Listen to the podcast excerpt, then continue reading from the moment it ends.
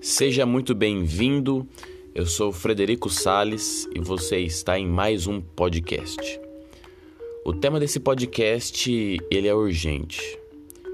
É preciso que nós falemos desse assunto, porque quanto mais a gente fala, mais a gente instrui e consegue auxiliar várias pessoas com essa informação. O tema de, de hoje é sobre depressão. Depressão na adolescência. E para dar introdução a esse tema tão difícil e tão complicado de lidar, a gente quer apresentar alguns dados mundiais e do Brasil. No mundo, 300 milhões de pessoas sofrem com depressão. E aliás, é um dado estimado, não é certo. Muitas vezes por subnotificação, podem ter mais pessoas com depressão. Menos de 10% dessas pessoas recebem algum tipo de tratamento, ou seja, pouquíssimas pessoas conseguem, têm acesso ou procuram receber esse tratamento que tem efeitos muito bons quando bem realizado. Já no Brasil, 11,5 milhões de pessoas sofrem de depressão num país de mais de 200 milhões de habitantes. E o Brasil é o segundo maior país na América com índice de depressão e o maior da América Latina. Isso me assusta um pouco. Mas aí a gente vai ver um dado preocupante. 9% de adolescentes entre 12 a 17 anos já passou por algum episódio depressivo.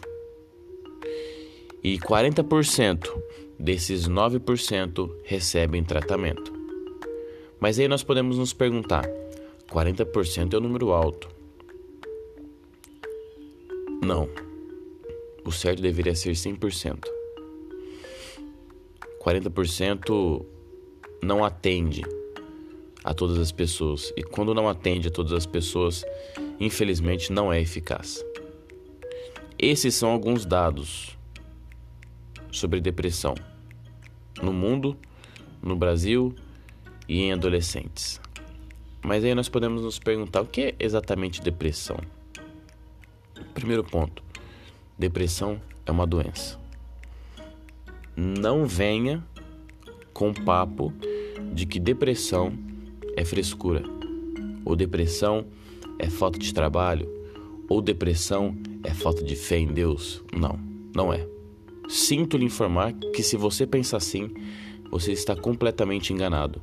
Depressão é uma doença, é um transtorno, afeta o sistema nervoso. Isso é uma doença afeta tanto o sistema nervoso que a gente vai ver medicamentos influenciando em vias é, de neurônios, de neurotransmissores, como por exemplo a via serotoninérgica no sistema nervoso, mostrando pra gente que é uma doença real. É uma doença real, não é frescura. E esse tipo de transtorno a gente conhece como falta de interesse, falta de prazer, uma angústia terrível, uma prostração enorme. A pessoa muitas vezes não consegue explicar da onde está saindo essa dor. Ela sente dor, mas ela não sabe na onde. É uma coisa não localizada. É como se doesse o corpo inteiro. Isso quando a gente vê em adultos, né? Porque a tendência no adulto a tendência não é regra.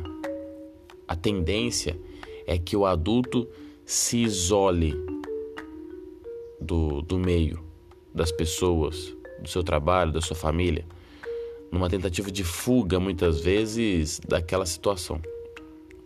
A tendência não é regra. Quando nós falamos de adolescente, os sintomas e as manifestações se apresentam de uma maneira diferente. Muitos vão apresentar prostração, vão apresentar falta de interesse, falta de prazer, falta de apetite, apatia. Outros apresentam isso, mas apresentam uma irritabilidade muito grande. Muito grande. Então, esse tipo de sintoma muitas vezes é confundido com a fase da adolescência, porque nós sabemos, como a gente viu nos podcasts anteriores, que essa fase ela oscila muito. Os, a questão emocional oscila muito. O adolescente é instável emocionalmente. E muitas vezes a gente confunde isso com sintomas depressivos como irritabilidade. É preciso ficar atento a esse a esse sintoma. Muitos adolescentes têm uma tendência de permanecer no grupo, de estar mais presente no grupo, diferente dos adultos, porque na adolescência o grupo exerce grande influência na pessoa. E muitas vezes o adolescente vai ver ali no grupo as pessoas que mais compreendem a sua dor. Muito porque os adultos já não compreendem muito bem a adolescência, professores, pais, então eles vão buscar no grupo, nos seus pares, aqueles corações que podem acolhê-lo. Esses são, de maneira geral, os sintomas. Existem muitos outros, mas a gente vai focar em alguns, como irritabilidade na adolescência. É, é importante ficar atento quanto a isso.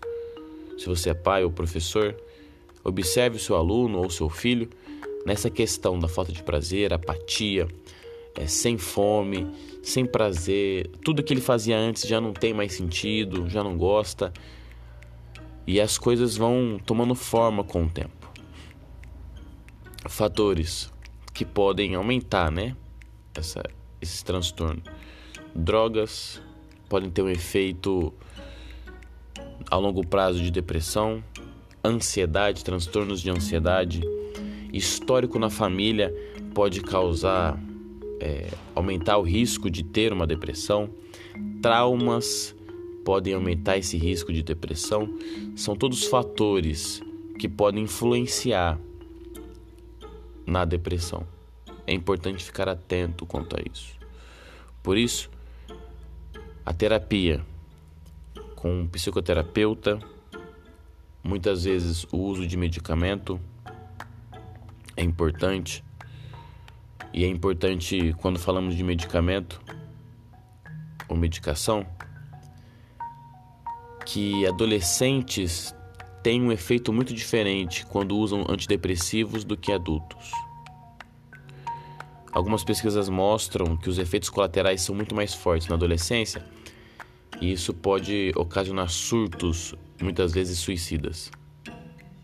Por isso que se você tem um adolescente na sua casa que o médico indicou um antidepressivo, preste atenção se ele passou os efeitos colaterais.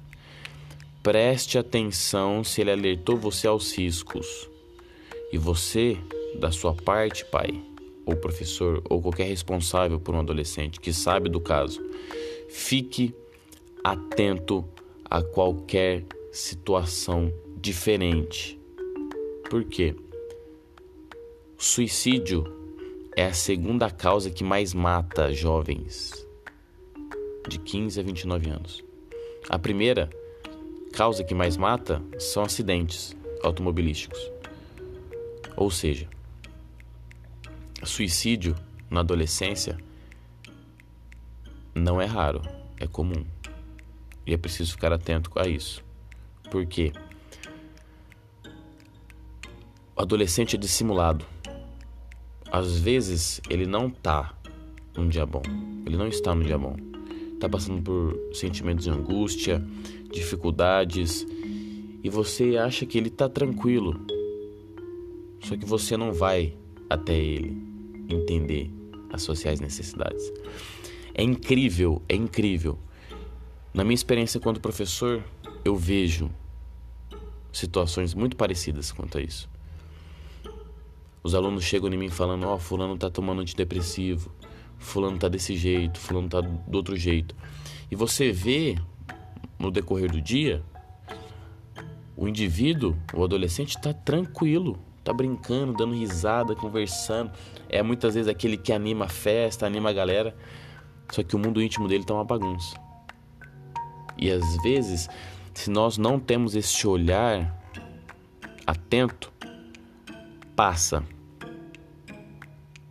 Esse adolescente passa por nós, muitas vezes não conseguimos entender o que está acontecendo com ele e muitas vezes não mergulhamos no mundo íntimo dele. É muito comum a gente vê em livros, relatos, histórias que os pais dizem assim, mas estava tudo normal, eu não sei, do nada ele, ele faz isso, ele se mata, ou do nada ele entra num processo depressivo forte. Não é do nada. Existe um processo. E nós, enquanto educadores, e aqui eu encaixo pais, professores e responsáveis de adolescentes, fiquemos atentos. Depressão não é frescura. É preciso ter uma, uma atenção especial, não só com adolescentes, mas com qualquer tipo de pessoa que venha a ter depressão. Não é frescura. Não seja aquela pessoa que desencoraja, que desestimula, que derruba. É importante que nós estejamos do lado e qualquer vitória do indivíduo, nós precisamos reforçar essa vitória. Uma vez que o cérebro entende isso, precisamos reforçar. Não podemos, em hipótese alguma, diminuir ou derrubar a pessoa com depressão. É claro, sem peguismo, sem dó, não é, não é sentir dó, mas é, é auxiliar verdadeiramente aquele coração que precisa de ajuda. É ajudar, não simplesmente reclamar e blasfemar. É ser efetivo. E pesquisas mostram que o uso de medicamento de forma acompanhada, medida, certinha, junto com psicoterapia, tem efeitos benéficos. Efeitos benéficos. O aporte da família, o sustento da família auxilia muito nesse processo. É preciso entender isso para que quando encontremos um adolescente nessa fase, nessa situação, a gente possa auxiliar de maneira mais intensa, mais verdadeira. Professores, um apelo. Eu sei que é difícil numa sala com muitos alunos, a gente sabe disso. Mas tente ter uma visão para cada tipo de aluno. Tente observar, seja um bom observador. Analise o comportamento. Caso seja possível, fale com os pais. Eu acredito pessoalmente que deve, que deve existir uma rede entre família, escola e sociedade para que a gente possa ser mais efetivo no processo educativo. E lidar com transtornos mentais é uma face dessa rede. Que nós possamos ficar atentos a esses, a essas, a esses adolescentes. Muitos precisam da nossa ajuda. E a gente, na nossa burrice ou no nosso orgulho enquanto educadores, acreditamos que está tudo bem, ou que aquilo que eles passam é bobeira, frescura, falta de vergonha na cara. Preste atenção, não é frescura, não é bobeira. Precisamos ajudar sempre. Se esse tipo de podcast faz sentido para você. Se você conhece alguém que passa por esse tipo de problema, por esse tipo de situação, encaminhe esse podcast para as pessoas. Acredito que a informação ajuda, auxilia, orienta, desperta. Essas pessoas não estão sozinhas. Nós temos que mostrar isso para elas. Temos que incentivar o uso de medicamentos de forma acompanhada, a psicoterapia de forma clara, coerente, porque isso auxilia. Nós temos que mostrar para a pessoa que isso ajuda. A pessoa se mergulha, ou a, a pessoa mergulha no estado mental ou num problema, nessa angústia da depressão, e ela não consegue visualizar coisas boas. Nós precisamos auxiliar, estar do lado, sem julgamento, sem preconceito, mas auxiliar verdadeiramente. Então encaminhe esse podcast para alguém que você acha que precisa dessa ajuda. Para alguém que você acha que precisa ouvir essas palavras esse tipo de conhecimento para mostrar que ela não está sozinha. Pais, professores, amigos, adolescentes, vocês não estão sozinhos. Quando vocês sentirem alguma coisa, converse com alguém. Talvez essa pessoa possa te ajudar, mas converse com alguém que você confie que você tenha um laço de confiança, porque essa pessoa pode te ajudar e muitas vezes salvar muitas vidas. Obrigado. Desculpe o, a, ten, o, a tensão nesse tema, que eu acho que ele precisa ser falado e envolve muitas coisas. Espero que eu tenha ajudado. E se você não me conhece lá no Instagram, segue lá, Frederico Sales, e ali a gente vai poder conversar, trocar ideia e se ajudar mutuamente, tá? Um forte abraço e até o próximo podcast.